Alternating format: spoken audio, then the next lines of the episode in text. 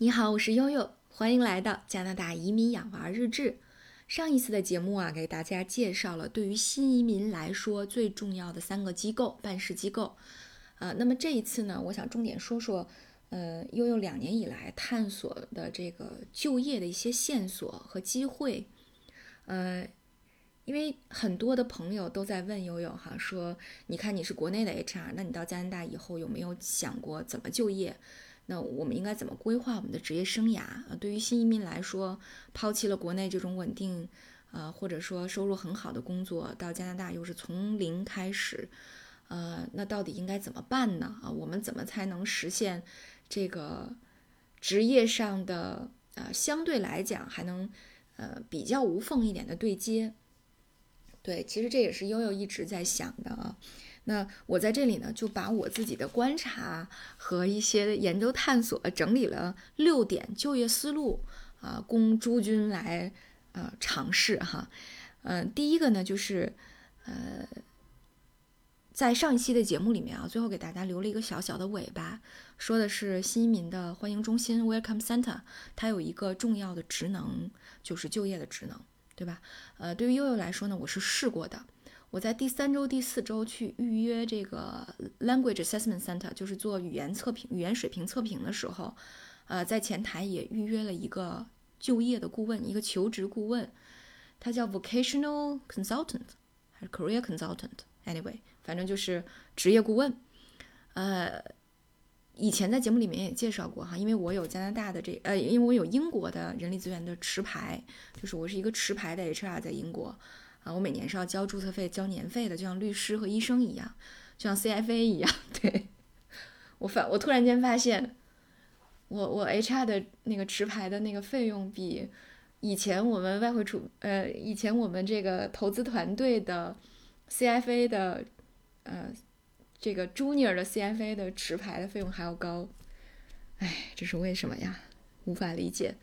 对，所以当时我就想问问，说我怎么能够把它转化成加拿大的职业牌照啊？所以他们就帮我预约了一下，呃，等待的时间可能比较长，大概两个月，因为其实不是每一个 Welcome Center 都有职业顾问的，他职业顾问是服务某一个片区啊，他得有时间预约才能到这个 Welcome Center 来上班来见你。嗯，正好他们为我约的是一个华人的小姐姐，在加拿大工作也有快十年的时间了。啊，以前呢，他是在大学的就业中心工作的啊，后来就也做过猎头啊，然后后来是在呃加拿大的这个新移民的这个迎接中心呢，给新移民做职业的一些呃建议和咨询的一些建议。它的功能很好，就是他在了解了你的需求之后，他会给你出一份报告，就是对于 HR 来说，你有哪些呃行业协会。有哪些资质？这是一方面，就是你的英国的资质怎么转成 HR 的？呃，可能呃怎么转成加拿大的？他可能不那么的清楚，但是他可以为你提供加拿大行业协会的一些联系方式。所以我呢是通过联系加拿大的行业协会，啊，了解了我英国怎么去把我的牌照转成加拿大的。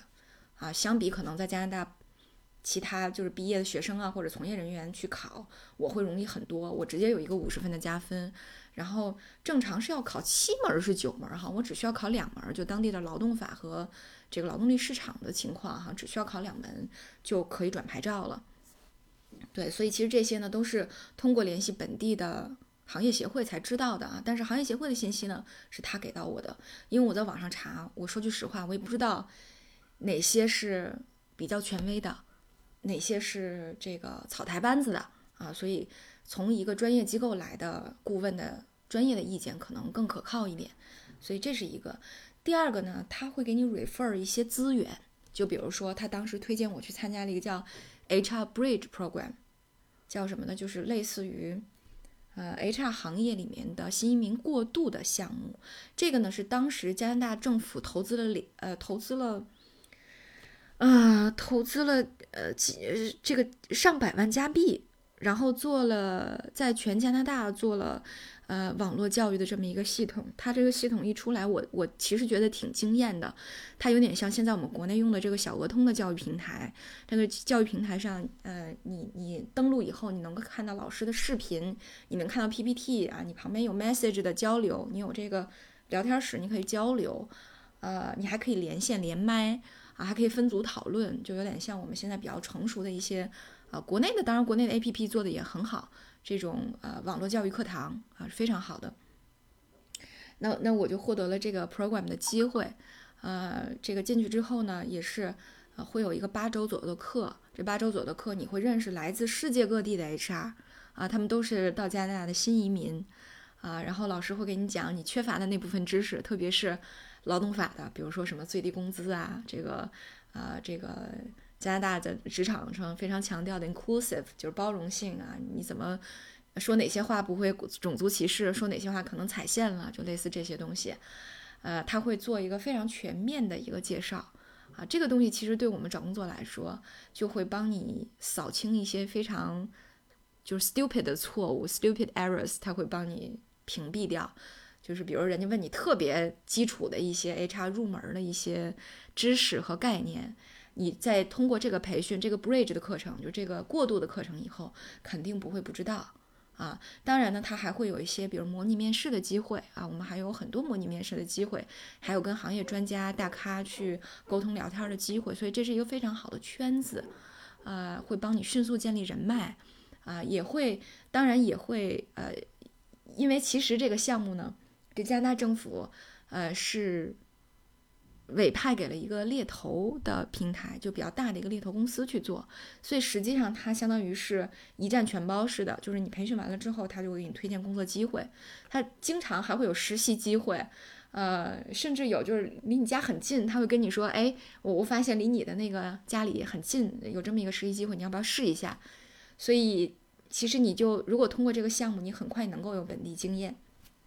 对，但是悠悠当时还是有一些创业的想法的，所以在完成这个课之后，并没有 take 他的这些呃实习和工作机会啊。呃，就是如果大家还是有，比如原来我的这个工作，我到加拿大还想无缝对接的话，你可以去 Welcome Center 问问你的职业顾问，说有没有啊类似这种的过渡课程让你来上，比如 IT 的啊，比如会计的啊，比如 HR 的。我相信可能各行各业都会有的啊，只不过可能我对 HR 这边更了解一点，啊，学的机会比较多，呃，所以这个是 Welcome Center 能够给你提供的，包括职业顾问能给你提供的非常好的资源，啊，这是一个。那第二个呢，刚才我也提到过，就是 Service Canada，就是加拿大的办事大厅，它有一个 Job Bank，就有点类似于我们国家的这种人才市场。这么一个呃，这么一个概念啊，那里面你也可以看到，啊，非常就它是按门类来划分的，非常全面的一个啊信息啊，也是比较及时的一个信息，也可以通过 Service Canada 来进行就业的啊，所以这是第二个啊，前两个可能都是跟这个政府举办的这种机构相关的，呃，这个这个。呃，资源啊，大家要善于去利用，呃，非常非常的重要，非常好用。我很多朋友都是通过这种方式，呃，拿到就业机会的啊。这是前两个。那么下面呢，我就想说说这个还有没有什么其他的啊？呃，一个呢就是，呃，很多人都会问说，哎，姐，我我在加拿大找工作，啊，因为国内你比如说我可以用智联，我可以用猎聘，那加拿大我用什么呢？啊，那可能很多人都听说过 Monster。对吧？这个是比较大的一个就业平台，呃，Monster 有点类似于智联，啊，但是加拿大还用一个平台叫 Indeed，I N D E E D，Indeed 这个平台也比较多，它会稍微的呃中层一点啊，可能比较适合于啊从国内来的呃年资比较高的人啊，可以看看 Indeed，我觉得也有不错的工作机会哈。但实际上，我觉得在加拿大也好，在英国也好。可能，呃，最实时的、最新鲜的就业信息还是来自于领英啊，就是 LinkedIn。呃，后面吧，我会再找一个机会专门做一期节目，算是我的这个专业知识的输出，就是大家怎么来利用 LinkedIn 来找工作，就是领英上找工作啊，你可以填 profile，你可以加入一些圈子啊，来找找工作机会，甚至它也有一些新移民的圈子啊，你可以这个通过这种方式。嗯，来自己去主动索取一些机会，而且呢，一般通过 LinkedIn 去找的工作呢，HR 都比较信服，觉得你可能在加拿大社会的融入程度更高，你的职业性更更强，啊，所以其实这是一个非常好的一个机会。啊，这是我想说的第三个。那么第四个和第五个呢，都是和呃学校相关的。啊，比如说第四个，呃，就是我我想介绍一下加拿大还有一些就职业学校，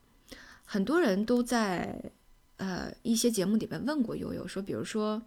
我是一个厨师，比如说我是一个护士，我是一个中医，嗯，我是一个消防员，呃，我是一个呃这个水管工，呃，那么这些到了加拿大应该怎么做呢？就是它可能涉及到。这种职业资质的转化啊，而且它不是这种像 HR 这种工作，它更是那种偏重于技术性工作的这种工种。那加拿大也有很多职业学校，呃，可以告诉你怎么去考。呃，它很有意思哈。对于新移民来说，这可能是一个呃打开加拿大的嗯职业生涯的一个方式。但是呢，其实职业学校它也不是仅仅针对于新移民的，职业学校也有，也是面向。呃，更多的这种职业人士的一个选择，因为实际上加拿大它不像国内哈，九八五二幺幺啊，不不是九八五二幺幺，九九六零零七比较严重，你没有时间和精力去呃做第二份工作，但实际上加拿大有很多的人都会选择呃第二份工作兼职工作，呃，比如说我可能是个 HR，但我业余是一个 B 超师啊。这个 B 超的医师，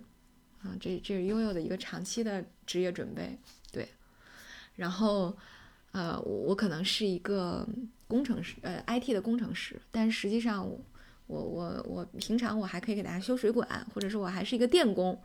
啊，那么第二份工作的这个培训就显得很重要了，啊，那这就是职业学校对于呃加拿大更广泛的一个社会大众群体存在的意义，啊，所以有很多这样的学校，也有华人举办的。啊，像之前跟悠悠有过合作，就是准备在谈合作的什么维多利亚学院啊等等，啊，这些学校也都提供类似这种职业培训的机会，啊，大家可以，呃，这个在当地的报纸上啊，在这个呃一些这个媒体平台论坛上都能找到他们的信息，啊，这是呃第四个方式。那第五个方式呢，呃，其实也是对于可能。呃，高龄有高龄留学准备的人来说，是一个比较好的选择。就是可能对于很多人来讲，说我不想，呃，一来就做那种特别呃技术性的工作，我可能还是想对接我国内的工作，比如管理类的，啊，行政类的一些工作，这个可能很难一下子就能打开局面。呃，呃，那怎么办呢？哎，这这个我就觉得呀，呃。你可以通过某一些 certificate 来解决，就是大家可能有的时候会想说啊，那我要不要去读第二个学位？比如说我再读一个硕士，啊，这个一个是，呃，要求的语言成绩高，啊，而且时间又长，而且可能还是全职的，对吧？而且呢，这个经济上也是一大笔钱。那对于很多新移民来说，我要不要一下就就就就一脚就又踩进了学校？这个可能是比较纠结和挣扎的地方。对，但是我想说的是，加拿大还有很多学院，就是它不叫 university，它是 college，啊，有点像我们的大专，啊，但是它也会，呃，无论是这个 university 还是 college，它都会提供，呃，叫 certificate，一种就是，呃，不是叫学历证明吧，但是一种这个，呃，这个叫什么呢？就是就是学习证明类的，就是 certificate 类的这种资质的。呃，证书，也就是说，你可以通过这种学习，比如说，呃，我有一个朋友哈，他是在伦敦的一个呃 college 里面学 accountant，就会计类的一个 certificate。那你有了 certificate 之后呢，也能够让啊，就是本地的一些公司，呃，信任说，哦，他已经完成了本地的一些会计的培训，那么他是已经做好了职业准备进入劳动力市场的。所以这个时候呢，你会非常，呃，好就业。那对于 HR 来说，比如说还有一些比较好使的 certificate，比如 payroll 的 certificate，就是发工资的这种这种 certificate。那你你其实对于当地呃新人来说，可能搞清楚复杂的工资系统啊，特别是有你的这个企业员工有轮岗啊，有 shift 的时候，有轮班啊，不不是轮岗，轮班 shift 的时候。嗯，就比较难算啊。对于中国人来说，可能就是小菜一碟。所以，如果你有发工资叫 payroll，呃，这个执照，这个 certificate，你就可能很容易的就能进入到一个公司呃公司的 HR 的部门，先来给你的员工发工资，然后呢，再慢慢的去做 HR 其他的 function 啊，其他的一些比如招聘呐，啊，这个员工关系啊，等等等等，慢慢的你就哎做上去了哈。可能听上去比把英国的牌照换成加拿大的牌照啊，上一个 bridge 的课程更简单。对，所以其实也是有一些捷径的哈。无论你选择哪个，可能，呃，最后殊途同归，啊，但是呢，这都是一些比较好的思路，让你能做好，呃，这个职业准备，能够进入到你喜欢的这个行业领领域里面去，啊，行业和职业领领域里面去。那么这是我说的第五个，嗯，那么第六个呢，其实在很多的。呃，找工作的时候，你都会发现说，呃，就是 HR 会问你，那你有没有 local 的 experience，你有没有当地的经验？呃，那你就会觉得很麻烦啊，我我哪有当地经验啊？但实际上并不麻烦，因为他并不要求你一定要是一个全职的工作经验才会作为他的考量的一个，就是才会纳入他的考量。其实他的这个。experience 就是所谓的工作经历，非常非常的宽泛，可以是 part time 就兼职的工作，可以是志愿者的工作，啊，那其实这个机会就比较多了。就比如说你当地的 community center，那你的社区服务中心的一些志愿者的工作，啊，甚至是什么呢？甚至是 home school 的工作，就是你孩子。上的离你就是一般孩子上 home school 嘛，你片区学区的那个学校，学校里面会需要家长去做，比如说中午发午饭呐，中午去看孩子吃饭呐，给孩子阅读啊，图书馆做一些图书整理的工作呀，等等等等，他需要各种各样的志愿者。那在孩子去入学的时候，学校一般都会给你一张志愿者的表单，你呢就可以填这个表单，然后去派出所啊，它不叫派出所，它叫警署啊，police station。呃，对，警察局去做一个呃无犯罪记录的一个证明，这个非常好开，呃，有表格填好了去呃这个景区，然后他 check 一下，帮你盖个章还是签个字，